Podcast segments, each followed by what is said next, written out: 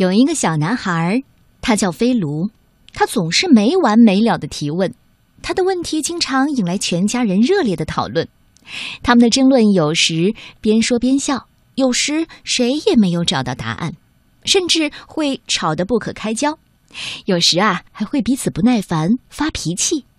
幸好飞卢有个好朋友，他是一只哲学鸟，它的名字叫飞罗。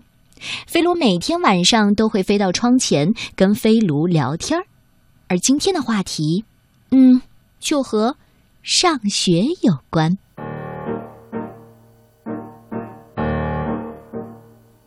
要是我不去上学，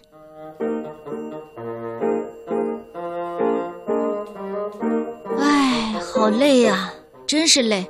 我对现在的工作一点兴趣都没有。爸爸一边说着，一边躺到了沙发上。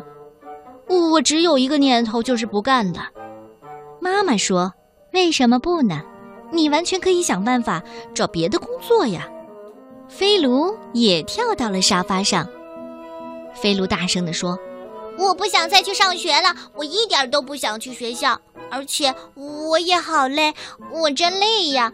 我对现在学的东西根本就提不起劲儿。”爸爸和妈妈相互望了一眼，哈哈大笑起来。嘿，这可不是一回事儿，我的小飞炉。要不今晚我们就来聊聊这件事儿吧。哎呀呀，又来了！爸爸妈妈一说这话，就故意摆出很温和的样子。飞卢一点儿也不喜欢。妈妈问：“小飞卢，为什么你不想再上学了？”“因为我想踢足球。”飞罗看着爸爸妈妈，紧接着又说：“而且那样的话，我就会有时间收拾我的房间，可以帮你们打扫屋子，还可以洗碗。可是那样的话，你怎么样才能学会读书写字计算呢？我早就会读书写字了，我还能数到一百呢。但是你应该学得更好，读更多的书，写更多的字，学会更复杂的算术。”爸爸接着说。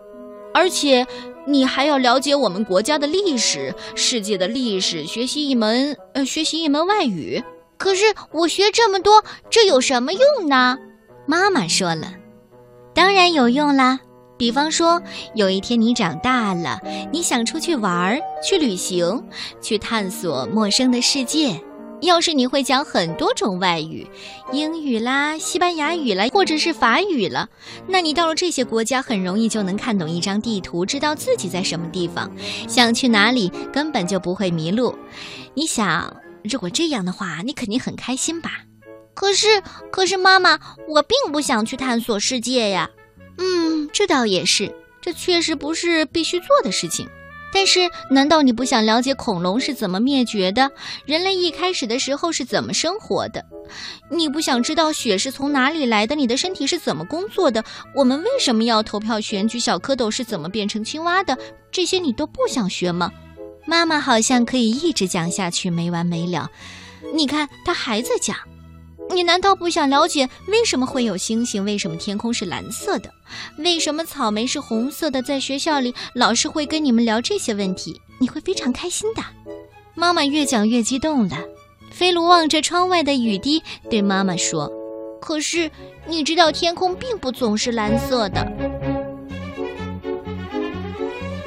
哎，天哪！这一下子，爸爸妈妈笑得更和气了。他们努力显出更温柔的样子。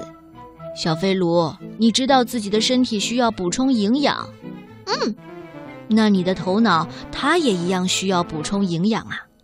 我的头脑是什么呢？你的思维啊，还有你的想法，你的聪明才智，你的想象力。我饿了，好吧，好吧，去吃点点心吧。我们晚点再聊。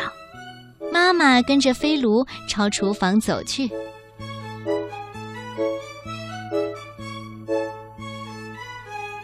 晚上的时候，飞卢跑回自己的房间，打开了窗户。他就知道哲学鸟飞罗就在那里。晚上好，飞卢，点心好吃吗？哦，对了，你刚才不想让爸爸妈妈把话说完，你今天又怎么了？我刚才饿了。你在找借口。来跟我说说吧，最开始的时候啊，你拿不定主意，究竟是要去踢足球，还是学跆拳道，或者是游泳。后来你是怎么选择的？嗯，我让我想想。当时爸爸带我去踢了一场足球，妈妈陪我去上了一堂跆拳道，然后我又去了哥哥的游泳俱乐部。最后我选了足球，因为我发现自己最喜欢足球。所以说啊，要想做出选择，就得先去了解一下足球、跆拳道和游泳各是什么。如果你一点都不了解，你怎么选择呢？你要做出选择，就必须先了解情况。如果什么都不懂，你怎么才能决定你要是去编程序、画画、玩音乐，还是做美食或者跳舞呢？当你长大之后，如果你什么都不知道，你怎么去选择自己的职业呢？飞卢想了一下，可我们不可能什么都知道啊。飞罗说。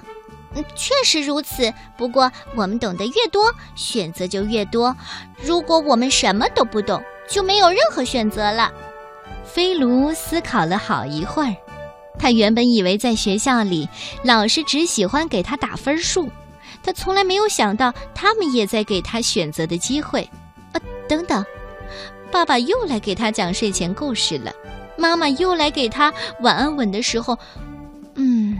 他可能还有很多问题没有弄明白呢，可即便这样，飞罗也得走了，因为还有很多的小朋友等着他呢。而你呢？当哲学鸟飞到你的窗前，你会跟他聊些什么呢？